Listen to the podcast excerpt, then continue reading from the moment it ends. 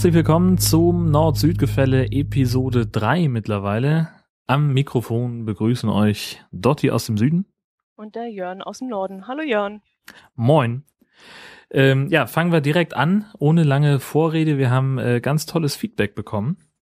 Äh, zum einen einen netten Kommentar von Ole, der sich auf das Hockern bezogen hat. Ähm, er hat nämlich äh, vor einigen Jahren über die Weltmeisterschaft, dem Oktoberfest, berichtet und äh, nach einer wirklich beeindruckenden Be Performance schreibt er, brach sich der spätere Gewinner leider sehr unschön das Bein. Der Kom Kommentar der Moderatorin war demnach, wir haben ja noch drei andere. Das war wahrscheinlich damals nicht sehr motivierend für die weiteren Teilnehmer, schreibt Ole und außerdem weiter so und viele Grüße. Da freuen wir uns sehr. Vielen Dank. Vielen Dank auch von meiner Seite, ja. Was gab's noch an Feedback? Dann haben wir ja eine Erwähnung und zwar bei der Pod-Union. Äh, das ist ja der Podcast, die Podcaster-Community schlechthin. Und da hat der Jörg vom Bobson Bob Podcast uns äh, super, jetzt klingelt Telefon. Uns angerufen, offensichtlich. offensichtlich, ja. Lassen wir es klingeln, da geht gleich der Anrufbeantworter ran. Gut. Ja, die Pod-Union hat uns also erwähnt, und zwar der Jörg vom Bobson Bob Podcast der hat unseren Podcast als hörenswert eingestuft und uns an die Pod-Union-Hörer weiterempfohlen. Und dafür bedanken wir uns natürlich recht herzlich und freuen uns riesig drüber. Das stimmt. Außerdem freuen wir uns über neue Follower, nämlich Andreas und Ingo. Herzlich willkommen bei unserem kleinen Twitter-Account, den wir auch verdammt unregelmäßig eigentlich befüttern, fällt mir zumindest von meiner Seite aus ein. Naja gut, die letzten drei Wochen äh, konnte ich jetzt nicht so viel dazu beitragen, weil ich ja nicht im Süden war. Aber ich äh, achte eigentlich schon immer drauf, dass ich immer wieder mal was beisteuere. Steuere. Ja. Aber das war jetzt die letzten drei Wochen leider nicht möglich. Aber es kommt wieder mehr, auf jeden Fall. Weil du nämlich unterwegs warst. Ja, wir hatten unsere Schiffsreise und wir waren 17 Tage im Nordland unterwegs. Wir haben in Hamburg angefangen haben ein wunderschönes Wochenende in Hamburg verbracht bei herrlichem Wetter. 30 Grad Grenze ist geknackt worden. Also wir haben ganz schön geschwitzt. Und dann ging es aufs Schiff und äh, zwei, drei Tage später hatten wir dann nur noch fünf Grad. Also der Unterschied war extrem. Okay. Und ähm, wir haben Bergen gesehen bei herrlichem Wetter. Wir haben das Skyranger Fjord bei herrlichem Wetter erlebt. Und dann ging es Richtung Spitzbergen und da ist dann so langsam die Kälte reingerückt und ähm, ja, dann ging es weiter mit Island. Island ist ein Traum, kann ich mhm. nur empfehlen. Und langsam ging es dann wieder zurück über die Färöer Inseln und Orkney Island wieder nach Hamburg. Ja, klingt nach einem traumhaften Trip. Was waren deine, deine Top-Highlights? Das ist ganz schwer, denn ich habe die ganze Reise ehrlich gesagt noch gar nicht richtig verarbeitet. Also ich habe zwar jetzt schon das Fotobuch fertig gemacht, konnte da jetzt schon ein paar Bilder wieder ins Gedächtnis rufen, fange jetzt auch mit dem Videofilm an, den zu schneiden. Aber ich kann es wirklich noch gar nicht richtig verarbeiten. Ich bin noch so voller Eindrücke und äh, ja, war ein bisschen, bisschen viel auf jeden Fall. Aber was war das Highlight so von uns? Hm, ich würde sagen, die Fjordlandschaft, wir haben eine Fjordfahrt gemacht in Spitzbergen. Also Spitzbergen selber hatten wir leider ein bisschen Pech mit dem Wetter. Es hat geregnet. Wir haben eine Fossilienwanderung gemacht und kamen hinterher mit völlig durchnässten und dreckigen äh, Kleidungsstücken wieder zurück. Ja, schön. Ja, Matsch, Matsch pur war es da. Und äh, dann sind wir aufs Schiff gegangen und dann hat es mit einem Mal aufgeklärt. Und da hat der Kapitän gesagt, also bei dem Wetter hat er noch einen kleinen Ausflug mit uns vor. Wir fahren in ein Fjord rein. Ja. Dort äh, reicht ein Gletscher bis ins Wasser hinein. Und dort werden wir ein äh, Tenderboot zu Wasser lassen. Und äh, ein paar Personen von der Crew werden dann zu einem Eisbrocken, der da im Wasser schwimmt, fahren und Aha. den einfangen. Und dann haben sie Ach. diesen ganzen, ja, dann haben sie diesen Eisbrocken, also der war ja riesig dann, da von weitem sah der so klein aus, aber als sie ihn dann an Bord geholt haben, war der riesig, den mussten sie mit dem Kran hochwuchten. Und den haben sie dann Stückchen, also ein kleines Stück abgebrochen, haben das aufs Pooldeck gebracht und haben dort Eis runtergeschlagen für den Whisky on the Rocks. Ja, geile Scheiße. Das war das richtig Stil. heiß. Ja, das, das hat richtig, richtig Stil. Chapöchen mhm. an der Stelle. Ja, das war wirklich ein richtiges Highlight. Ja. Mhm, das war toll. Und dann haben wir, ähm, was haben wir denn noch gemacht? Wir haben ein, auf Island haben wir ein Restaurant besucht, ein landestypische, mhm. typisches Restaurant und haben dort die so ein paar Speisen gereicht gekriegt, die man im Laufe des Jahres so auf Island äh, isst. Das waren allerdings auch Sachen, die auch zu Weihnachten auf den Tisch kommen, aber das war von dem her egal, weil wir es sehr interessant fanden, äh, was die da so zubereiten. Und ab und, und zu so ein Weihnachtsessen, das muss ja jetzt auch nicht unbedingt schlecht sein. Also ich könnte mir grundsätzlich jetzt schon ein schönes, weiß ich nicht, Gänsebrustfilet oder irgendwas vorstellen. Warum denn ja. nicht? Mit Rotkohl? Hallöchen. Ja, ja. Und ich kann auch ein ganzen äh, ganzes Jahr über Lebkuchen essen. Also ich bin auch so begeistert davon. Ja, siehst du mal. Was ist denn die, die isländische Entsprechung zum, zum Weihnachtsessen?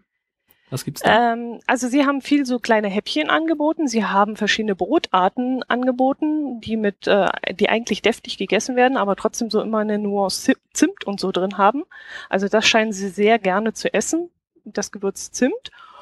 Und dann haben sie Zimtschnecken und sowas äh, auf den Tisch gebracht. Äh, mhm. Muffins, sowohl süß als auch deftig. Und ja. überhaupt Brot scheint da sehr hoch im Kurs zu stehen. Und was das Besondere an diesem Restaurant war, das ähm, backt und kocht mit Erdwärme. Ach. Weil Island ist ja Vulkaninsel und ja. ähm, sehr viel Hitze und sehr viel Dampf aus der Erde, was da rauskommt. Da kommt ja teilweise mit 800.000 Grad das Wasser hoch. Okay. Und äh, teilweise auch mit 120 Grad in die Leitungen rein, so dass die das sogar vorher noch abkühlen müssen, damit sie es überhaupt ähm, ins Waschbecken laufen lassen können. Hm. Und äh, mit dieser Hitze also kann man auch kochen und da haben die das außerhalb des Restaurants gab es dann so eine Stelle, wo dieser heiße Dampf aus der Erde getreten ist und da haben sie dann Brot gebacken, Reis gekocht, äh, das Fleisch gemacht. Also es war schon sehr interessant anzugucken und dann das auch noch zu essen, zu kosten, das war super. Das hat richtig Spaß gemacht. Island wird mir immer sympathischer. Also mhm. was was so ne, also was was ich was du so erzählst dazu, also das klingt ja auch sofort total nachhaltig. Das ist ja gerade das, das heiße Buzzword. Ich weiß nicht, ob das bei euch auch so ist, aber alles, was, was hier gerade stattfindet in irgendwelchen Entwicklungen, muss immer auch nachhaltig sein. Mhm. Ähm, und äh, das klingt ja so, also Erdwärme ist ja quasi immer da, ohne dass man da irgendwas ausbeuten muss. Äh, und finde ich total großartig, gerade, dass sie das für ein, für ein Restaurant, für die Küche benutzen. Klasse. Mhm. Ja, die heizen ja auch ihre ihre Häuser damit. Die haben sechs oder acht Kraftwerke auf der Insel und damit ähm, beliefern sie auch die, die Privathäuser. Und ein Kraftwerk haben wir auch angeschaut und besucht und äh, das beliefert zum Beispiel ganz Reykjavik. Und äh, da hast du schon gesehen, was da für eine Riesenkraft dahinter steckt. Aus dieser Hitze also die ganze Stadt zu bewirtschaften, das ist schon äh, beeindruckend gewesen, doch. Ja, klingt sehr, sehr geil. Ja, ich muss da irgendwann mal hin. Also wir müssen auch noch mal hin. Also wir haben jetzt auf dieser Reise natürlich nur immer solche Augenblicke einfangen können, aber ähm, der Spitzbergen habe ich gesagt, gut, ist cool, war interessant zu sehen, muss ich jetzt nicht nochmal hin. Aber Island haben wir gleich, als ich nach Hause kam, erstmal geguckt, so ein bisschen die, die Preise gecheckt, weil mhm. es ist natürlich extrem teuer, gell? Ja. Das liegt aber, aber in der Natur der Sache auf Inseln. Ja, nicht nur auf Inseln, sondern überhaupt das Nordische. Gell? Norwegen ja. ist teuer, ja, das stimmt, Finnland, ja. Dänemark ist ja allgemein teurer, aber Island ist auch nochmal eine Schippe mehr doch. Aber wir haben gesagt, wir müssen da unbedingt nochmal hin. Ja. Mhm. Ich muss mal mit einem, mit einem ehemaligen Kollegen von mir reden, der hat äh, eine Isländerin geheiratet, die auch äh, zumindest monatsweise immer noch auf Island ist und da, ich glaube, die arbeitet immer noch da. Und Aha. ist dann paar Monate ist sie dann da und er fliegt dann mal so für den Urlaub hin und das ist irgendwie so und ich muss das noch mal ich muss dann noch mal mit ihm mit ihm schnacken. Ich habe das noch nicht so hundertprozentig verstanden weil ich es aber auch ehrlich gesagt äh, hauptsächlich äh, von von Facebook mitbekomme äh, weil wir eben früher mal zusammengearbeitet haben und da eben auch relativ lose ähm, das hat man ja manchmal in Medienunternehmen, dass da Leute dann nur irgendwie für ein paar Stunden am Wochenende reinkommen und andere irgendwie gar nicht und das von zu Hause erledigen oder sonst irgendwie was und dann sieht man sich eigentlich kaum, kann sich aber trotzdem total gut leiden. Ähm, und zum Glück gibt es Facebook und Twitter und solche Geschichten. Sonst wüsste ich selbst das nicht mehr von ihm. Das ist mhm. eigentlich ganz schade. Ja, äh, Island, toll. Ja, war ein Traum, war wirklich ja. war herrlich, ja. Aber überhaupt die ganze Schiffsreise, also auch das Schiff war wieder mal ein Traum. Ich habe ja 2011 schon mal eine Schiffsreise gemacht durch die Ostsee. Da waren allerdings die Wellen äh, wesentlich angenehmer für mich. Diesmal hatte ich doch von den 17 Tagen sechs Tage ein Problem. Aber okay. was macht man nicht alles, um den Rest den hat sich's halt dann gelohnt trotzdem. Na, das ist ja das Wichtigste. Doch. Wenn es dann auch einigermaßen wieder in den Griff zu bekommen ist mit den, mit den Problemen, die da so auftreten. Ja, doch, das habe ich dann schon ja. hingekriegt. Aber du warst auch weg. Naja, weg, äh, weg kann man es eigentlich ja kaum, kaum nennen. Ähm, Wacken ist äh, von, von hier so ungefähr 25 Minuten mit dem Auto. Also wenn jetzt nicht gerade 75.000 Metalheads anreisen und da sämtliche Straßen verstopfen. Obwohl dieses Jahr haben sie das Verkehrskonzept nochmal überarbeitet beim Wacken Open Air und haben äh, es tatsächlich geschafft, den Ortskern zumindest staufrei zu halten, indem sie die Leute sehr, sehr weiträumig drumherum geführt haben. Und ähm, ja, wenn man dann das Glück hat, äh, ein Presseauto zu fahren und den entsprechenden VIP-Aufkleber dann noch zusätzlich auf dem Auto hat, dann darf man eben auch da rechts abbiegen, wo alle anderen es nicht dürfen und dann ähm, passt es eigentlich ganz gut. Ja, das ähm, Wacken Open Air, das waren jetzt äh, war eine Woche von Montag bis Sonntag buchstäblich, äh, in der ich vergleichsweise gut zu tun hatte. Nicht annähernd so viel wie im vergangenen Jahr, aber ähm, offensichtlich äh, ist der 25. Geburtstag dieses Open Airs ähm, nicht genug, um so viel Gesprächswert zu erzeugen, äh, wie es äh, im vergangenen Jahr mit Rammstein und Heino war. Ähm, insofern hatten wir ähm, bisschen, ich will nicht sagen Langeweile, das wäre das, das falsche Wort, aber ähm, ja, wir hatten eben auch mal Zeit, das Festival so ein bisschen zu genießen, da ein bisschen was, was mitzunehmen. Ich habe deutlich mehr Bands gesehen als letztes Jahr und habe auch vor allem ähm, in den Fällen, wenn ich irgendwo mir ein Konzert angeguckt habe, dann hatte ich nicht im Hinterkopf, danach musst du dann noch arbeiten und, und musst irgendwelche Umfragen oder Aufnahmen machen von dem Konzert, sondern das war relativ entspannt und ich hatte auch mal Zeit, auf die, auf den Campingplatz zu gehen und ähm, einfach ein bisschen mehr Festival-Flair mitzunehmen dieses Jahr. Das war sehr cool.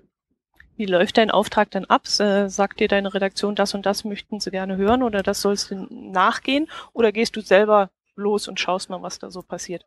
Ich gehe tatsächlich, also wir gehen natürlich mit offenen Augen übers Festival, aber die, die eigentliche Arbeit fängt schon so sechs bis acht Wochen vorher an, ähm, weil wir uns halt Gedanken darüber machen, was gibt es denn thematisch, was passiert denn rund um das Festival, ähm, was wir den Redaktionen schon von vornherein anbieten können, für deren Planung auch.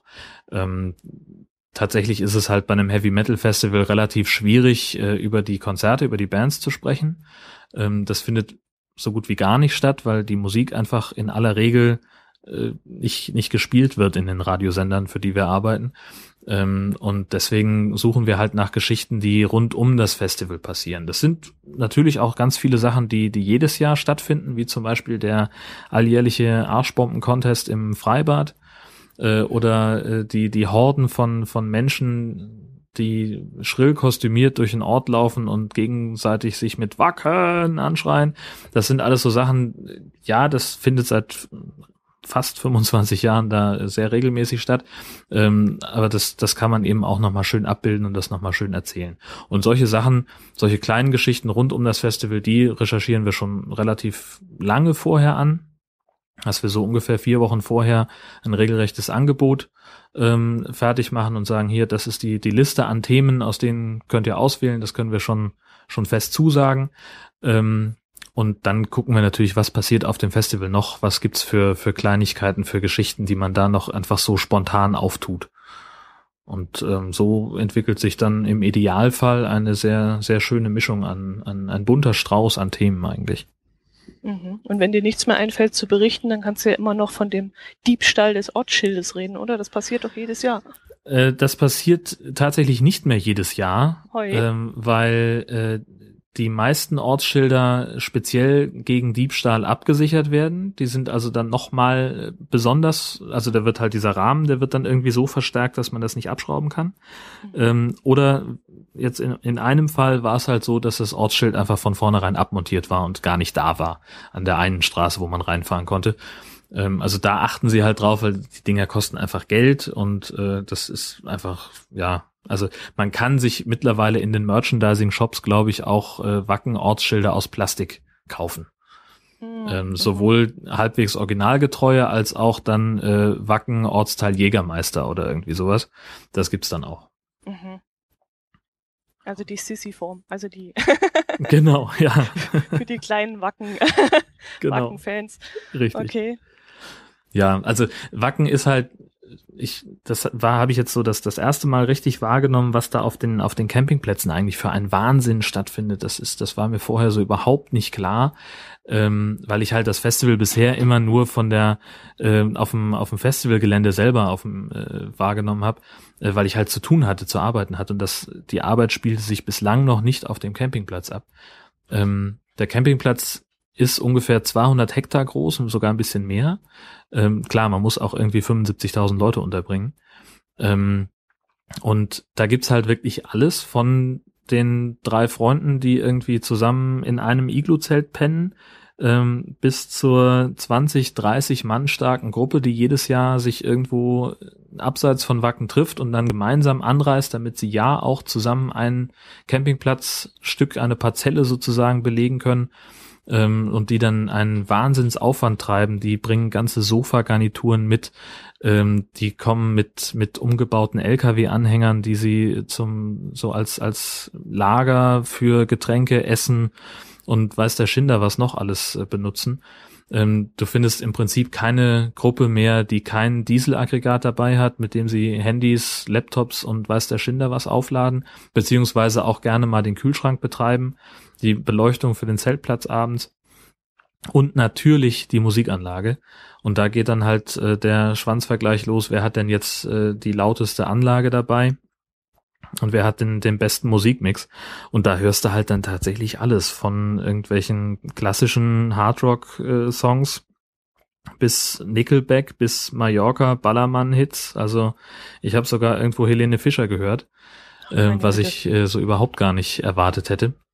Ähm, und ja, also die, die, die zelebrieren eben dieses Dasein, dieses in Wacken sein, Urlaub fürs Gehirn, ähm, das und, und sich natürlich auch so ein bisschen selber präsentieren. Ne? Also wer kriegt, wer schafft es, das schönste Camp hinzuzaubern. Also ich habe sogar welche gesehen, die haben einen kleinen Swimmingpool dabei gehabt, äh, in dem sie auch laufend das Wasser ausgetauscht haben mit, einer, mit einem Pumpsystem und noch irgendwelche albernen Schilder davor gestellt haben. Es gab auch Leute, die haben einen kleinen Gartenzaun aufgestellt. Und einer war ganz besonders grell, der hat, bevor er sein Zelt aufgebaut hat, erst nochmal die Parzelle gemäht, weil ihm das Gras nicht kurz genug war. hat er den Benzinrasenmäher angeschmissen und ist erstmal eine Viertelstunde lang äh, darüber gegangen und hat erstmal seinen, seinen Vorgarten hergerichtet. Sehr schön. Ja. Und ansonsten, also halt die, was, was ich an, an Wacken mag, ist natürlich einerseits klar auch die Musik. Ähm, das also vieles davon äh, finde ich finde ich wirklich gut. Manche Sachen, da bin ich auch einfach froh, dass ich dass ich immer Ohrstöpsel mit dabei habe. Ähm, aber vieles davon gefällt mir wirklich sehr gut. Ähm, ich habe zum Beispiel immer, wenn Motorhead da sind, das ist Pflichtprogramm. Äh, da muss ich vor der Bühne stehen. Da lege ich auch andere Termine um, wenn es sein muss. Ähm, das ist das eine, aber was ich so besonders toll finde an Wacken, das sind, ich weiß nicht, ich habe es möglicherweise auch schon mal erzählt, das ist einfach so eine puschelige, friedliche Atmosphäre in Wacken ist es wirklich so, da, also man kann es ja einfach von der, von, von den Einsatzzahlen der Polizei mal ableiten. Ich habe äh, mit dem Einsatzleiter da gesprochen ähm, gegen Ende des Festivals und äh, wir reden also über 75.000 zahlende Gäste plus Crew und Catering und was da noch alles dran ist, kann man von annähernd 100.000 Menschen sprechen, die sich da tummeln. Und in der ganzen Zeit hatten sie neun Körperverletzungen und ich glaube 15 Rauschgiftdelikte oder vielleicht war es, vertausche ich jetzt auch gerade die Zahlen. Aber also im Prinzip nichts. Gar nichts. Ja. so, also kann man einfach sagen, in der Stadt äh, von, von 100.000 Leuten äh, passiert mehr. Und mhm. das ist wirklich wahnsinnig beeindruckend. Also ich kann es vielleicht auch einfach noch ein bisschen ähm, weiter runterbrechen. Es war ja sehr heiß. Wir hatten die letzten sechs Wochen im Prinzip keinen Regen, wo äh, alles, was südlich von Hamburg war, mehr oder weniger untergegangen ist. Ähm, und ich war an einem Tag dann äh, auf dem Weg vom, vom Presseparkplatz zum Festivalgelände und hatte halt meinen Rucksack dabei, wo ich mein Aufnahmegerät und Mikrofon und Kamera und Schreibzeug und den ganzen Unsinn dabei hatte. In der anderen Hand halt äh, die Tasche mit dem Notebook, damit ich den Kram eben auch dann äh, wegschicken kann, ins Funkhaus bringen kann. Und ähm, dann habe ich äh, so jemanden getroffen, der an mir vorbeilief. Der hatte eine kurze Hose an, der hatte sonst nichts an ähm, und natürlich ein paar Schuhe, aber sonst nichts. Ähm, und ich war in Jeans und Poloshirt. Und dieser Typ bleibt stehen und, und guckt mich völlig entgeistert an und sagt, Alter, das ist viel zu heiß. Das sind noch 20 Minuten Weg, die du vor dir hast. Das ist viel zu heiß. Hast du denn gar keine kurze Hose dabei? Und ich sag so, nee, habe ich nicht, aber passt auch schon. Und er sagt, soll ich dir eine geben? Und das fand ich so großartig. Ähm, weil das ist halt, ja, das, das ist halt Wacken. Das, das passiert ja nirgendwo sonst. Das finde ich einfach toll. Und mhm. so sind da die Leute. Also ich habe auch mit, mit jemandem gesprochen. Ähm, man kommt sehr schnell mit Leuten ins Gespräch und ich habe mich also dann irgendwann zwischen zwei Terminen mal in Schatten gesetzt und habe mit, mit einer Dame gesprochen, die zum ersten Mal da war und die hat völlig leuchtenden Augen erzählt, dass sie bei einem Konzert war und dass sich auf einmal vor ihr jemand umgedreht hat und gesagt hat, Mensch, du bist ja viel kleiner als ich, stell dich doch vor mich, dann siehst du wenigstens was. Und sie sagt, ja, aber du bist doch vor mir da gewesen. Er sagt, das ist doch wurscht. Wir sind doch hier, wir wollen doch die, die Band sehen und, und nicht nur, nicht nur hören und nicht nur Rücken angucken. Nee, nee, passt schon, stell dich mal vor mich. Das würdest, das gibt's sonst auf, glaube ich, keinem Festival. Also auf keinem, das ich kenne, zumindest. Nee, nee, das wirklich nicht. Das ist wirklich erstaunlich, ja. Ja. Und was ich, was ich halt, äh, was, was mich immer so flasht, ist halt einfach diese, diese Wahnsinnsinfrastruktur, die die da aufbauen. Ne? Also Wacken, es ist ein, ein, das klassische verschlafene Kuhdorf in der schleswig-holsteinischen Provinz. Da ist nichts los das ganze Jahr, 1800 Einwohner.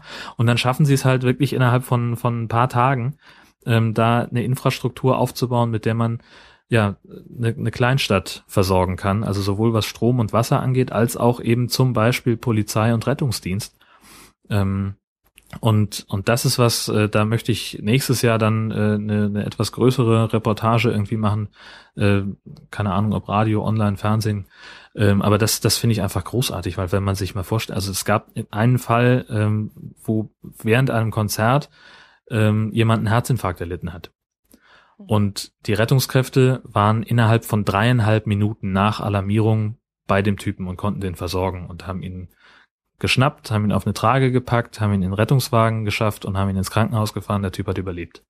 Hm. Und Wacken ist normalerweise so ab vom Schuss, dass sie halt es gerade so schaffen, dass sie die gesetzliche Alarmierungszeit von zwölf Minuten einhalten. Also du rufst an, hier hat jemand einen Herzinfarkt und dann dauert es zwölf Minuten, bis jemand, bis ein Rettungswagen da ist, bis ein Notarzt da ist. Ähm, und das ist halt in der Festivalzeit klappt es besser. Da ist man besser versorgt. So wie in einer richtigen großen Stadt halt. Das mhm. ist schon ziemlich cool. Na gut, 100.000 Menschen sind ja auch eine große Stadt. Eben, also. eben. Ja, das ja. ist, ähm, doch, das war sehr, sehr beeindruckend. Ja. Ich bin jetzt ganz geflasht vom Zuhören. Also ich, da geht gerade das Kopfkino ab und, und ich sehe das jetzt so richtig bildlich vor mir. Also ja, also Wacken sollte auch tatsächlich jeder mal gesehen haben. Ähm, finden die echten Metalheads, glaube ich, nicht so cool. Also mir hat auch einer gesagt, dass ihm kommt das vor, als wäre Wacken langsam so ein, so ein Spot, wo man einmal im Leben gewesen sein muss. Er stellte das auch tatsächlich in diese Reihenfolge New York, Paris, Rom, Wacken. Hm. Ähm, aber es ist tatsächlich so. Es ist einfach, selbst wenn man mit der Musik nur bedingt was anfangen kann, dann ist einfach die Atmosphäre toll. Ähm, und, und die, diese komplett ausgeflippten und völlig bekloppten Leute, die da, die alle wirklich so positiv verrückt sind, ähm, dass da, man hat da einfach sehr schnell sehr, sehr, sehr viel Spaß. Mhm. Ja. Also die Atmosphäre muss wirklich toll sein, wenn, wenn ich das jetzt so höre von dir. Wobei mir, wie gesagt, die Musik nicht so unbedingt liegt. Also am Wochenende war im Fernsehen, äh, wo waren das? In 1 Plus, glaube ich. Da ist, war eine Übertragung von Mera Luna in Hildesheim. Und das fand ich dann schon von der Musik her ein bisschen mehr in meine Richtung. Das hat mir ganz gut gefallen. Ich weiß nicht, ob du das schon mal gehört hast. Das, davon berichtet der Marco vom Kastenfisch Podcast öfters mal, weil er das auch so gut findet. Ja, ich habe das da, gehört. Hast gehört, ja. ja. Und am Wochenende war da so eine Übertragung. Da habe ich gedacht, oh, jetzt schaust dir das mal an, weil, wie das da so aussieht. Und das hat mir jetzt von der Musik her so ein bisschen mehr gelegen als, als das, das Hardrock. Ja. Ja, das, das ist ja, also ja, mein Gott, ne? also Geschmäcker sind halt verschieden und äh, so wie äh, ganz viele Leute, die ich kenne, nichts mit äh, beispielsweise Schlager anfangen können, gibt es natürlich mindestens genauso viele, die mit, mit Heavy Metal oder, oder Hard Rock nichts anfangen können, klar. Mhm. Übrigens eine ganz äh, spannende, äh, wie ich finde, spannende Anekdote so am Rande. Ein Kollege, der fürs Fernsehen da war, hatte ein, ein Interview mit einer Band, die heißt Accept. Das ist, das sind so die, die Heavy Metal Veteranen aus Deutschland. Die sind seit 1976, glaube ich, im Geschäft. Und äh, er hatte, sollte die also fürs Morgenmagazin interviewen und er war total, total angetan davon, was das für, für angenehme, ruhige, ja, demütige Typen sind, die also sagen, Mensch, äh, wir sind da selber äh, irgendwie so, so komisch, äh, also ja, wir, wir können das selber kaum fassen, was hier passiert, weil als wir angefangen haben, gab es noch gar kein Metal. Da hieß das Hard Rock. Und dann irgendwann hieß es Heavy Metal und da haben wir uns noch gefragt, sind wir das eigentlich? Und jetzt sind wir irgendwie im Zentrum dessen, was man Heavy Metal nennt. Äh, und da, da konnten sie noch, sagt, sagt er selber, äh, also der, der, der Sänger war es, glaube ich, äh, können sie selber noch nicht so ganz mit um, mit diesem Phänomen, ähm, was, was diese, diese Szene gerade macht. Also da scheint auch sehr viel Bewegung einfach drin zu sein. Mhm. Hm. Ja. Cool. Das waren ja. ja dann aufregende Tage für dich. Ja, absolut. Und ich freue mich tatsächlich jetzt schon aufs nächste Jahr. Wie lange warst du dann da? Ja, die ganze Woche. Also oh. ich bin zwar abends dann immer nach Hause gefahren, weil ähm, es eigentlich jeden Tag so war, dass ich noch irgendwas für den nächsten Tag fertig machen musste. Ähm, und wenn ich dann halt sowieso vom Festival ins Büro fahre, dann habe ich halt noch zwei Kilometer bis nach Hause. Mhm. Und dann fahre ich nicht nochmal 20 Minuten zurück, um mich da irgendwo ins Zelt zu rollen. Dann mhm. schlafe ich lieber zu Hause. Ich bin sowieso eher jemand, der nicht so gerne im Zelt schläft sondern mhm. ich mag schon mein eigenes Bett eigentlich am liebsten. Mhm. Ja. Da bin ich ein bisschen Pussy. Mhm. Jetzt überlege ich gerade, wie ich den Übergang von Wacken auf die Allgäuer Festwoche hinkriege. Und oh, da bin ich gespannt.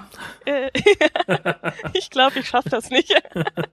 Aber das ist was auf unserer To-Do-Liste, die wir aufgeschrieben ja. haben. Ähm, weil bei uns gerade die 65. Allgäuer Festwoche vom 9. bis zum 17. August noch stattfindet. Und das ist bei uns hier im Allgäu was ganz, ganz Besonderes. Und äh, wenn ich so gehört habe, wie du gerade von Wacken erzählt hast, dass da so wenig passiert ist, da passiert also bei uns wesentlich mehr. Ich habe jetzt vorhin einen Zeitungsbericht gelesen, wo ich sehr erschrocken war, weil sie da so ein bisschen erzählt haben, was am Wochenende los war, wen sie aufgegriffen haben, also wo die Polizei einschreiten musste, wer ähm, des Platzes verwiesen wurde. Und da waren viele junge Menschen dabei von 13 bis, sagen wir mal, 24. Und das hat mich doch sehr erschreckt und ähm, das, das hängt mir jetzt so ein bisschen nach. Das habe ich vor einer Stunde gelesen und mhm. ich äh, kann es immer noch nicht ganz fassen. Der Älteste, der da aufgegriffen war, der war 29 Jahre alt und äh, ist rausgebracht worden, weil er zu viel rumgepöbelt hat. Mhm. Und der hatte seine Frau und einen Kinderwagen mit einem zweijährigen Jungen drin dabei. Und äh, im Kinderwagen waren noch acht, acht, sechs oder acht Schnapsflaschen drin. Na Mensch. Ja, und da habe ich gedacht, für den Vater des Jahres geht an. genau, so ist das. Ja. ja, aber das soll es natürlich nicht sein. Eigentlich ist die Allgäuer Festwoche ein, ja, eine Verbraucherschau. Mhm. Ähm, da sieht man eigentlich alles rund um, ja, ums Haus. Zum Beispiel, wenn du dein Haus renovieren möchtest oder Dach neu decken oder du möchtest dir einen Whirlpool ins Gar in den Garten stellen oder solche Sachen, das findest du da. Aber warum bringt man da Schnaps mit hin? Ich habe keine Ahnung. Okay. Ich weiß, ja, weil es auch so ein bisschen Festivität ist. Also es wird auch viel gefeiert. Es ist ein Festzelt dort. Es ist ein Weinzelt. Ähm, wir hatten ja letzte Woche das Thema Trachten. Also es ist üblich inzwischen, dass jeder seine Tracht da so ein bisschen spazieren trägt. Also es wird auch viel gefeiert, aber tagsüber ist halt diese Verbraucherveranstaltung und abends ist dann das Festzelt und da ist dann Musik und Spaß und so ein bisschen Oktoberfest, sage ich jetzt mal. Mhm.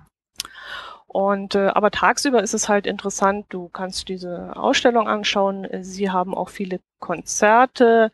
An einem Abend findet bei guter Witterung ein Lichterfest statt, äh, an dem der Stadtpark mit Lampions und Kerzen beleuchtet wird und äh, diverse Künstler mit ihr mit Licht arbeiten. Mhm. Dann gibt es einen Benefizlauf zugunsten, ich glaube, von äh, behinderten Menschen. Äh, da kann man dann gehen, wandern, walken, Nordic walken, laufen, Rolli fahren, also alles, was irgendwie sich bewegt. zugunsten der behinderten Menschen. Und es gibt einmal im Laufe dieser zwei Wochen ein Höhenfeuerwerk auf der Burghalde. Burghalde, da steht eine alte Burganlage bei uns in Kempten. Und also es ist viel geboten und es ist wirklich eine schöne Veranstaltung eigentlich. Aber als ich dann diesen Bericht gelesen habe, da war ich doch ein bisschen erschrocken, weil ich halt, mir ist halt aufgefallen, dass es diese jungen Menschen sind, die da mhm. auffällig werden mit Alkohol. So dieses Klischee vom jugendlichen Komasäufer. So ungefähr. Das wurde da schon wieder ein bisschen, ja, in der Zeitung dargestellt. Aber mhm. das fand ich jetzt nicht so schön. Naja, mhm. also ich, ich verstehe ja auch nicht, wie, wie das für einige Leute so dazugehören kann. Ähm, dass, dass man offensichtlich ja keine, keine Party feiern kann, ohne dass man, dass man sich dabei besäuft. Oder kein, kein, äh, ja, weiß auch nicht, kein, ja, auf kein, kein Festival oder sonst wie was gehen kann, ohne dass man besoffen ist danach. Das verstehe ich nicht.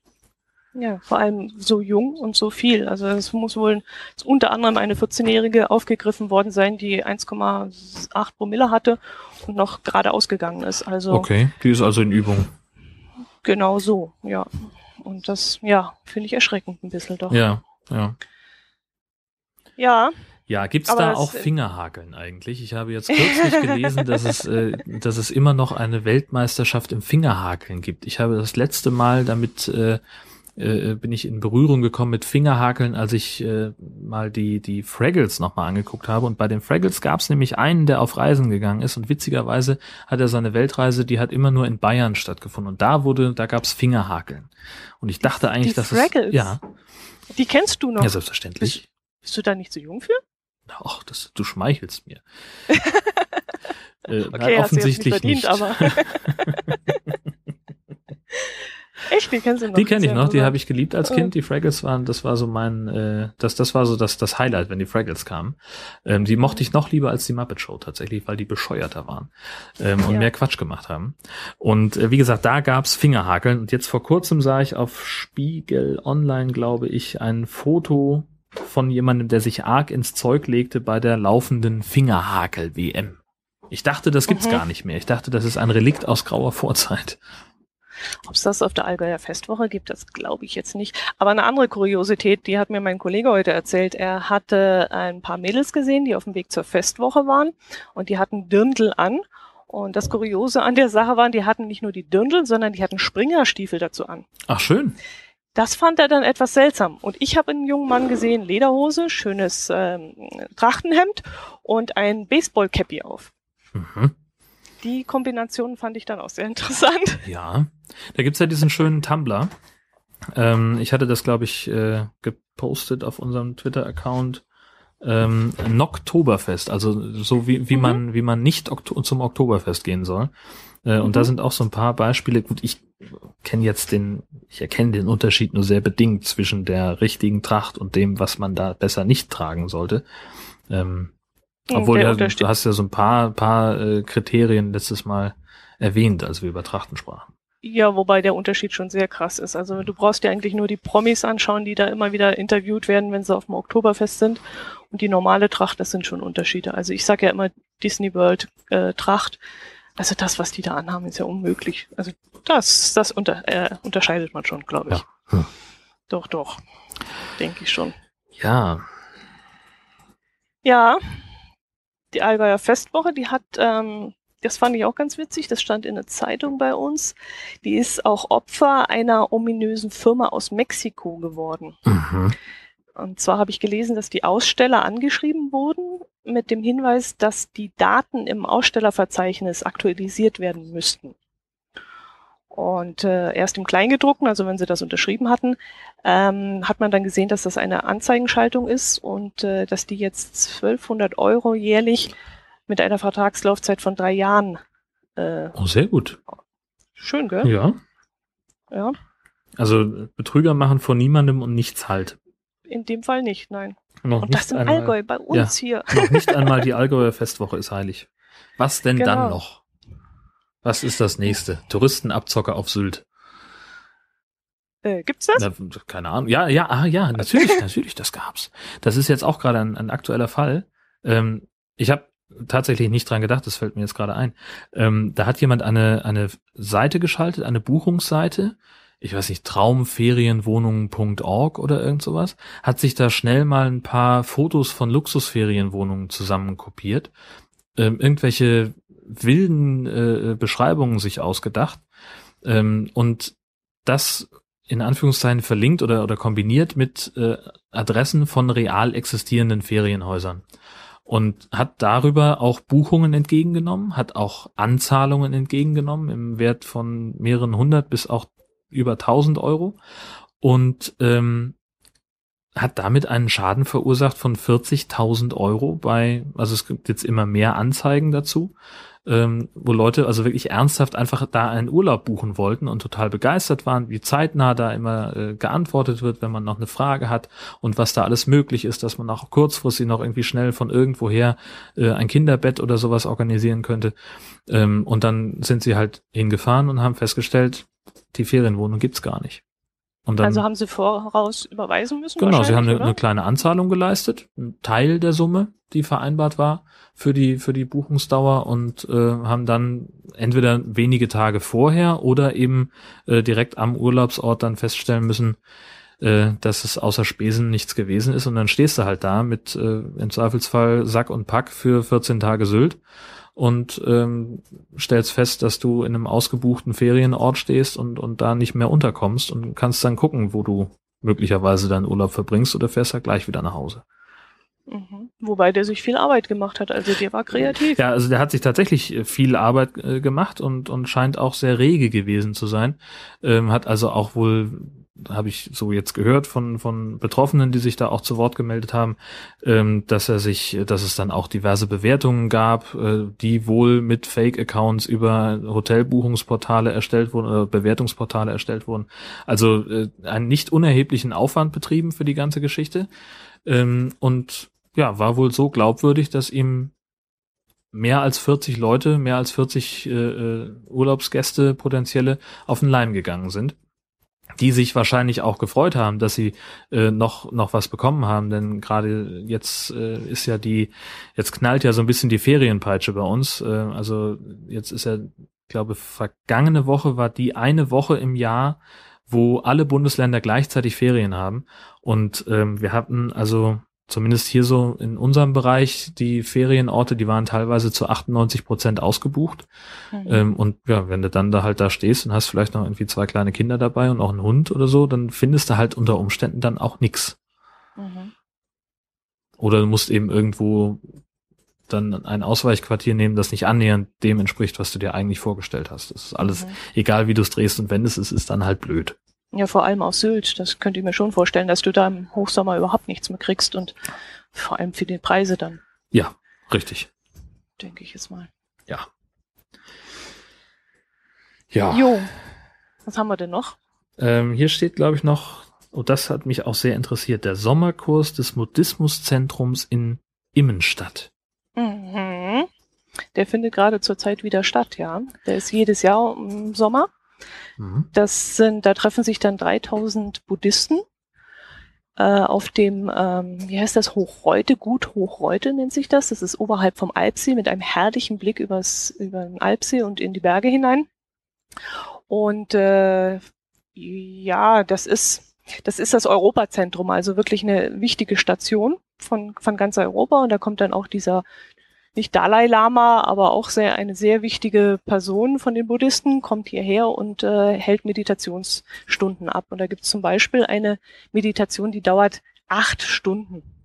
Ach du liebe Zeit. Und das finde ich jetzt schon beeindruckend. Ich nehme mir schon seit Jahren vor, da mal hinzugehen, weil es ist weithin sichtbar. Die bauen dann ein riesiges Zelt auf, in dem sie dann äh, vor Wind und Wetter geschützt sind und da meditieren können.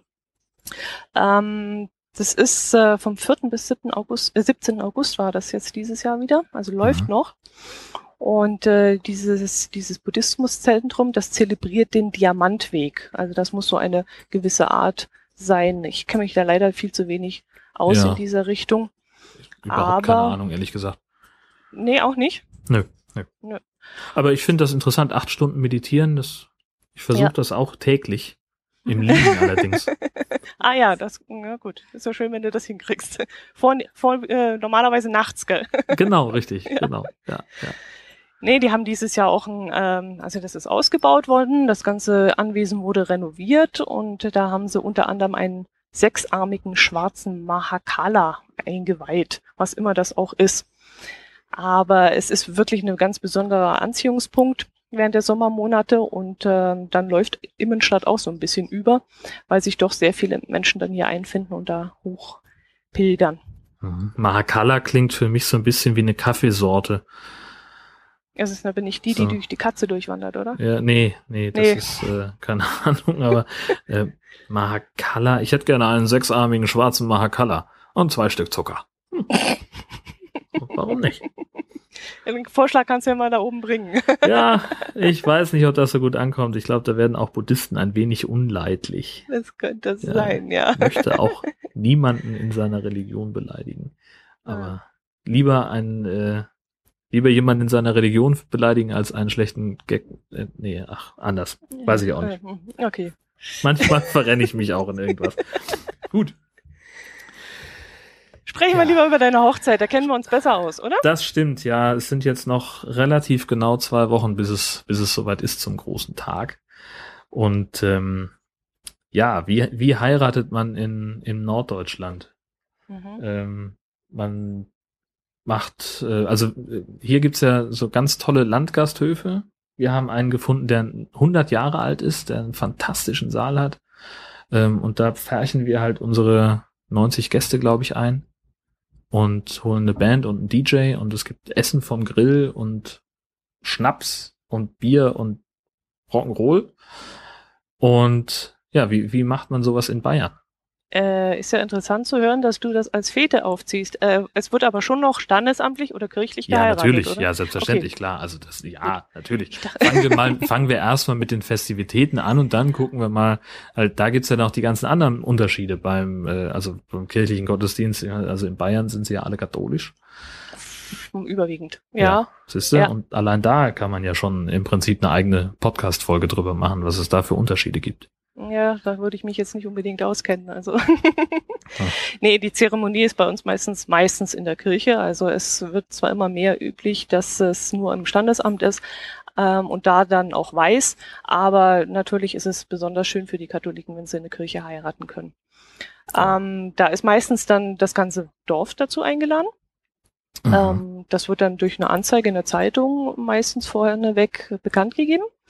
Und da kommt dann wirklich das ganze Dorf und wer halt kommen möchte. Und ja, das ist bei uns aber auch, also die, die, die, das ist hier relativ üblich, dass also die, die kirchliche Trauung, die Zeremonie in der Kirche, das ist eine öffentliche Veranstaltung gewissermaßen, ne? Also da kommt, kommt wer, wer Platz findet. Das ist, das, das gibt's bei uns auch. Und wie wird das bei euch bekannt gegeben? Na, gar nicht. Also wir reden ja nicht, äh, wir reden ja also. nicht über sowas. Nein, ähm, also man, man kann halt, äh, also man trifft sich auf der Straße und sagt, moin. Und sonst? Ja, heute Hochzeit. Und kommst rum? Ja, sicher. Nein, ähm, also wir, ich glaube nicht, dass hier jemand eine Anzeige schalten würde. Übrigens, äh, wir heiraten und äh, kommt alle und, und setzt euch in unsere Kirche. Das äh, klingt andererseits sehr spannend das ist schon. Also die geben dann ja. bekannt, äh, heute äh, am Samstag oder heute heiraten die und die und ähm, zur kirchlichen Trauung wird eingeladen. Also das, das kommt mhm. dann durchaus vor. Wenn nicht in der Zeitung, dann immerhin im Mitteilungsblatt oder sowas. Aber okay. das kommt dann schon vor, ja. Und also hier ist es halt alle. üblich, dass man vielleicht so ein den Kollegenkreis einlädt vom, aus, aus dem Büro, dass man halt dann irgendwie eine kurze, kurze Mail schreibt oder halt vielleicht auch bei Facebook das postet, das so eine, Facebook? Ja, also ja, halt nicht, nicht öffentlich, würde ich, würde so. ich jetzt nicht machen. Ähm, aber äh, dass man halt zumindest seine, weiß nicht, was, was hat man heutzutage, 700, 800 Facebook-Freunde, dass man die zumindest informiert. Ähm, dann und dann wird geheiratet und wer nicht sowieso schon eingeladen ist, der kann auch gerne zur kirchlichen Trauung vorbeikommen. Mhm. Ja, bei uns kommt natürlich noch hinzu, dass viele im Musikverein sind oder im Trachtenverein und da wird dann natürlich auch bekannt gegeben, wann geheiratet wird. Dann kommen die ganzen Freunde und die Familie von, von, von den Brautleuten und ähm, die sind, äh, es wird die Kirche auf jeden Fall voll. Und wenn dann die Zeremonie in der Kirche vorbei ist, dann geht man normalerweise schon zum Kaffee trinken irgendwo hin. Mhm. Da sind dann auch die geladenen Freunde, also nicht die, die über die ja, aus dem Dorf gekommen sind, sondern halt der Trachtenverein und der Musikverein und alle. Ja. Die kommen dann zum Kaffee trinken und dann wird irgendwann mal die Braut verzogen.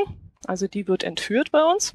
Aha. Und zwar von entweder von den Freunden oder von den, ähm, na, wie heißen die? Hm, Von Heutige- den Gehörnten, nee, äh, von, den, ähm, Ex-Freunden der Braut. das war mal eine interessante Sache. Nee, von den äh, Trauzeugen. Ach so. Genau. Und äh, dann wird die entführt und dann löst sich so die Hochzeitsgesellschaft, also die, die dann nicht mehr eingeladen sind zum, zur Abendveranstaltung, die lösen sich dann so langsam auf. Während ähm, die Braut gesucht wird. Und die ist dann normalerweise irgendwo in einer anderen Gaststätte dann zu finden. Und die Entführer haben dann auch schon reichlich Alkohol zu sich genommen. Mhm. Und das, was die dort getrunken haben in der anderen Gaststätte, müssen dann auch die Trauzeugen bezahlen. Ah ja. Ja, und dann wird die Braut wieder zurückgebracht äh, zu dem eigentlichen, ähm, ja, wo, wo gefeiert wird. Und äh, dann werden so kleine Show-Einlagen und Spiele veranstaltet. Äh, besonders beliebt ist es zum Beispiel, dass sich die Brautleute mit dem Rücken zueinander hinsetzen, ohne dass sie sich sehen. Jeder nimmt einen Schuh in die Hand und dann Ja. wird so, werden so Sachen, so Sachen gefragt, was mag der eine, dann Genau, wer, wer kocht antworten. besser und sowas, ja, das ist ja so ein, so ein genau so. Hochzeitsklassiker eigentlich, ja. Genau. Aber mal zurück zu dieser, zu dieser Brautentführgeschichte. dann. Mhm. Ähm, ich habe das irgendwann mal vor Ewigkeiten war ich in Bayern auf einer Hochzeit. Ich komme auch gar nicht mehr drauf, wer das möglicherweise war. Und da war es so, dass tatsächlich das auch, also das, das scheint ja ein, ein fester Programmpunkt zu sein, das plant man ein. So wirklich überraschend kommt das nicht, wenn ich es richtig, weil also ich, ich weiß, dass die, die vom, vom Gasthof wo es Kaffee gab, relativ irritiert waren, dass ein paar Leute gesagt haben, ja, wir würden schon gerne noch sitzen bleiben, wir müssen jetzt hier abdecken und müssen hier mal sauber machen, denn gleich kommen die nächsten, so in dem Stil. Ähm, und dann mussten wir halt also mit raus und irgendwo dann entweder konnte man sich dann der, der, der Braut anschließen oder dem, dem Bräutigam, der, der suchen musste. Mm, Also in der Regel weiß eigentlich jeder Bescheid, dass jetzt die Frau, äh, die Braut gleich verzogen wird, Mhm. ähm, nur der Bräutigam nicht. Ach so, Aber äh, in der Regel nein, die, die feiern dann schon äh, normalerweise schon weiter. Und äh, es löst sich dann, wie gesagt, langsam auf, dass die, äh, also die, die dann abends nur noch geladen sind, äh, dort bleiben und der Rest dann langsam, wenn er Kuchen aufgegessen hat und Kaffee ausgetrunken hat, dass die dann langsam äh, sich zurückziehen. Das Mhm. ist dann schon eigentlich üblich. Aber das Interessante, ich weiß es nicht, ihr habt dann demnach kein Brautverziehen, oder? Das gibt es dann Also, bei euch gar nicht. ich kenn's eigentlich so. Dass nicht, der dass das Bräutigam hier so ein bisschen verunstaltet wird, dass er zum Beispiel sein Jackett umgekehrt anziehen muss, dass er die Hosenbeine hochkrempeln muss, Um dass er einen nein. Besen in der Hand kriegt und dann durchs, durchs Dorf ziehen muss, um seine Braut zu suchen. Dafür haben wir einen Junggesellenabschied, dass man da verunstaltet wird und Okay. Also das, nee, also das, also ich hoffe nicht, dass es dazu kommen wird, da, äh, nee, wüs wüsste ich gar nicht. Habe ich jetzt jemand auf eine Idee gebracht? Na, ich hoffe ja nicht. Allerdings gibt's auch nur im, im Ort gibt's nur den einen Gasthof. Das Ja, heißt, wir, zudem- wir kämen nicht besonders weit. Ja, aber zudem wird ja meistens dann auch verzogen. Also das ist dann schon. Aber er ge- geht dann, wie gesagt, durch den ganzen Ort und äh, mit großem Hallo und dann vielleicht mit einem Musiker nach vorne ran, der die Quetsche spielt und äh, ist dann so ein kleiner Umzug zu diesem anderen Restaurant oder zu der Gaststätte, wo dann die Braut zu finden ist. Aber bis das dann, bis der Bräutigam seine Braut gefunden hat, kann es natürlich schon eine Weile dauern. Und bis dahin, ja, trinken die Entführer natürlich reichlich. Ja, Und das kann Ja. dann teuer werden. ja gut, aber teuer wird so ein Tag ja ohnehin. Da Das kommt, richtig, obwohl, nee, ja. du sagtest, das bezahlen dann die Trauzeugen. Die ne? Trauzeugen, ja, die Ja. müssen das dann bezahlen, ja. Ja, Für die wird's dann teuer. Ja. Insofern. Und wie läuft's bei euch ab? Ähm, tatsächlich ist es hier vergleichsweise üblich, die Trauzeremonie eher so schon nachmittags zu haben. Dass man, also man, man, ne, ich höre das raus, es klingt so ein bisschen, als wäre dann die, die, die Trauung in der Kirche in, in Bayern eher vormittags, so zu einer normalen Nee. Gottesdienstzeit, nein? Nö, gar nicht mal so, so Richtung eins, zwei. Und Ja. dann dauert die Zeremonie vielleicht eine Stunde oder anderthalb und dann ist es ja schon langsam Kaffeezeit bei uns. Ja. Also so ungefähr. Ja, okay, gut. Ja, also wir, wir werden so gegen halb vier, glaube ich, anfangen. Und dann, ja, ungefähr eine Stunde. Und äh, tatsächlich passiert meistens zwischen der Trauung und der eigentlichen Party dann nicht mehr so besonders viel. Das Brautpaar verschwindet dann meistens ähm, für eine gewisse Zeit, um, um Hochzeitsfotos zu machen. Dann werden vielleicht noch äh, Gruppenbilder gemacht, äh, am, in, um die Kirche. Ähm, und dann geht die, zieht die Hochzeitsgesellschaft halt zum jeweiligen Gasthof. Ob, da geht's dann jetzt halt, das ist dann unterschiedlich, wie nah das beieinander liegt. Ähm, in unserem Fall haben wir irgendwie anderthalb Minuten Fußweg äh, von der Kirche zum zum Gasthof. Es gibt aber natürlich so auch den Klassiker mit dem Autokorso und dem blumengeschmückten Brautauto und und äh, viel Hupen und äh, diesen äh, Schleierschnipseln, die dann an der Antenne hängen und so, so ein Gedöns. Ähm, das ist ganz unterschiedlich. Aber dass da jetzt noch irgendwie ein, ein größeres Event ist ähm, zwischen, zwischen Trauung und, und der Party, wüsste ich jetzt zumindest nicht. Kommt man normalerweise dann an in dem in der Lokalität, da gibt's dann so einen kleinen Sektempfang, das ist mittlerweile relativ üblich. Ähm, das ist so ein bisschen so ein Stehempfang, dass halt alle ankommen können, dass alle Zeit haben, sich so ein bisschen einzufinden und, und schon mal sich umzugucken. Ähm, wo sitze ich denn? Äh, neben wem sitze ich, muss ich vielleicht meine Tischkarte noch vertauschen mit einem anderen Tisch, weil es da schöner ist oder irgend sowas. Ähm, und dann geht's halt dann allmählich irgendwann langsam los, äh, dass das Essen serviert wird. Und da ist es dann meistens so, also so habe ich es jetzt bisher immer mitbekommen, dass dann eine Suppe am Tisch serviert wird und danach gibt's dann in der Regel Buffet. Mhm. So. Mhm. Habt ihr dann auch sowas wie ein, ist jetzt weit hergeholt, aber sowas wie ein Brauttisch? Kennt ihr das in Norddeutschland? Also das, also nicht der Brauttisch, wo die Braut sitzt, sondern so, dass äh, ein Geschenketisch irgendwo aufgebaut ist in irgendeinem Kaufhaus oder haben, sowas, ja. wo. Das kannst du haben. Gibt's sowas ja, bei euch? Ja, das, ähm, das äh, hat sich bei uns zumindest auch schon so weit fortgesetzt, dass das auch für Kindergeburtstage schon gemacht wird dass man mhm. also in Spielwarengeschäften zum Beispiel, da gibt's dann so ein ganzes ganze Regalmeter mit solchen Boxen und da tut dann eben das werdende Geburtstagskind die Spielsachen rein, die es gerne haben möchte. Und dann kann man eben als Gast hingehen und kann sehen, aha, hier hat, äh, was weiß ich, Yannick Noah äh, sein, seine Geburtstagskiste und da nehme ich mir jetzt halt das Lego-Set raus, was ich gerade irgendwie für angemessen halte und das kaufe ich ihm jetzt. Das ist also im Prinzip mhm. der, eine, die Evolution des Wunschzettels. Aber das äh, habe ich durchaus auch schon gehört, dass, es, dass man das auch für, für ähm, Hochzeitsgeschenke machen kann. Das geht da aber ja eher in Richtung Haushaltsausstattung, Töpfe, Geschirr, Handtücher und sowas. Ja, aber das hat man ja heutzutage meistens Eben, schon, in der Regel wohnt man ja schon vorher so ein bisschen zusammen und dann hat man sich ja sowieso schon das ein oder andere Jahr darum gestritten, wessen Handtücher jetzt äh, oller sind und weggeschmissen werden müssen und wessen Geschirr hässlicher ist ähm, und, und besser im Keller steht für den nächsten Polterabend. Ähm, und von daher, also da ist ja in der Regel dann schon alles da, was man, was man hat. Also insofern müsste man vielleicht mal gucken, was gibt's vielleicht für Möglichkeiten, so einen Brautgeschenketisch im Elektronikfachmarkt aufzustellen. Wunschzettel so. auf Amazon oder sowas. Äh, auch das gibt es ja tatsächlich ganz offiziell mittlerweile, ne? Dass Nein, man seine, echt? ja, ja, man kann bei Amazon seine Hochzeitswunschliste anlegen. Hm. Ja, ja, das gibt's. Hm. Naja, warum nicht? Muss er sich weiterentwickeln. Habt ihr dann auch solche Show-Einlagen, die ich vorhin erwähnt habe? Also, dass deine Trauzeugen oder eure Freunde irgendwas organisieren oder so? Keine Ahnung, ehrlich gesagt, weil äh, man als Brautpaar damit nicht so wahnsinnig viel zu tun hat. Denn das Programm des Abends obliegt den, den Trauzeugen. Jeder Gast kann eine Show-Einlage sozusagen anmelden und äh, naja, wir haben halt einen, einen groben Ablauf vorgegeben. Wir haben gesagt, okay, so da soll Essen sein, da wird getanzt und hier und da sind dann so die, die Slots für, für Programm. Und was dann da aber genau stattfindet, keine Ahnung. Das erfährt man dann eben an dem Abend. Ähm, so, es sind Spiele sind sind grundsätzlich üblich, also so dieses Übereinstimmungsspiel, was wir was wir eben schon mal kurz angedeutet hatten, das gibt's eigentlich relativ häufig. Ähm, und also ich bin ehrlich gesagt kein besonders großer Fan von Hochzeitsspielen. Ähm, obwohl wir, es gibt auch ein paar, paar schöne, die wir jetzt auf den letzten paar Hochzeiten gesehen haben, die tatsächlich auch unterhaltsam waren und, und Spaß gemacht haben.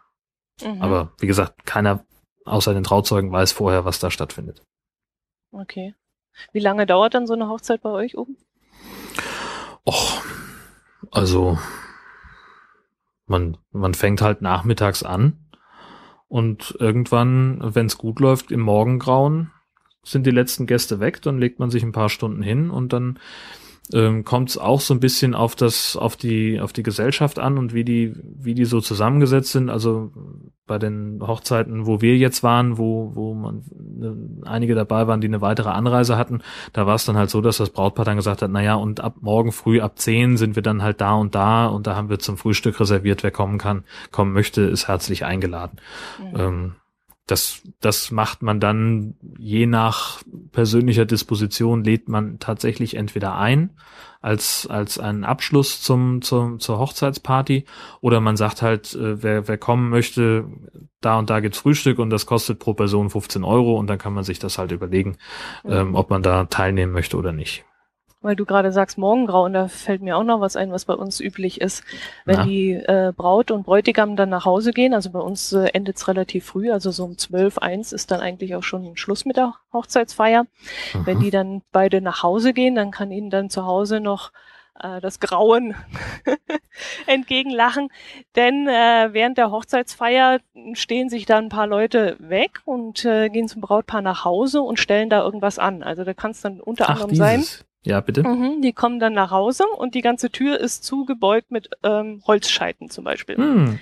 Dass sie die dann erstmal wegräumen müssen. Oder was wir schon gehabt haben in der Bekanntschaft, die sind dann reingekommen und die ganze, das ganze Erdgeschoss, die ganze Treppe hinauf, das ganze, der ganze Gang und das Schlafzimmer waren vollgestellt mit Plastikbecher mit Wasser drin. Ich würde durchdrehen. das, äh, also ja. Vielleicht das, ist das der Grund, warum ich nie geheiratet habe. also das, das gibt's hier auch durchaus, aber nicht ganz so krass, würde ich mal behaupten. Ähm, kommt natürlich wahrscheinlich auch immer drauf an, wen man so kennt. Was ist das für, für Leute sind. Ähm, aber nee, also das, ich hoffe ja nicht, dass das bei uns passiert. Ich glaube aber auch, dass niemand bei uns einen Schlüssel hat und das tun könnte. Naja, um, um die Tür zuzubeugen mit Holzscheite braucht man ja nicht unbedingt den Schlüssel. Ja, das stimmt. Kann nicht die Adresse von deinen Trauzeugen haben? Meine Trauzeugen, äh, also mein, mein Trauzeuge wohnt in Hessen. Die Adresse kann ich dir geben, das ist überhaupt kein Problem. Und äh, meintest du nicht, ne? Ja, ich dachte ja. ihm vielleicht mal einen Tipp geben, wie lustig das wäre. Wenn du bei ihm die Tür zubaust, ne, der wird sich freuen, nee, nee, wenn er. Er, nee, er soll ja bei dir zubauen. Ach, dieses, ah, nee, ähm, ja. der, der spricht ganz schlecht Deutsch. Ähm, äh, achso. Nee, tut er, also er spricht sehr hervorragend Deutsch, aber das ist ähm, ein, ein, Aus, ein Versuch einer Ausflucht gewesen.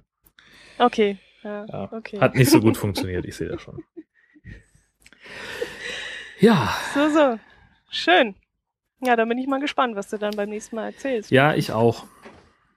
Schon aufgeregt demnach? Ähm, naja, also äh, ja, natürlich. Also das ist ja, das ist ja schon ein ziemliches Event, was wir da vorhaben. Ähm, und, und ähm, ja, ein, ein gewisses Brimborium. Äh, am Ende des Tages ist es wahrscheinlich eine Party wie jede andere, nur anders. Und ähm, ja, mal gucken. Also vor der vor der Ehe ansonsten habe ich nicht so viel Sorge. Aber das wird schon gehen. Mhm. Was macht ihr danach? Äh, habt ihr dann Urlaub oder? oder ich habe noch zwei Wochen frei. Ähm, die, das ist dann sozusagen mein, mein Jahresurlaub, aber wir werden nicht wegfahren. Das Mhm. Klappt dieses Jahr noch nicht, das werden wir organisatorisch nächstes Jahr unterbringen.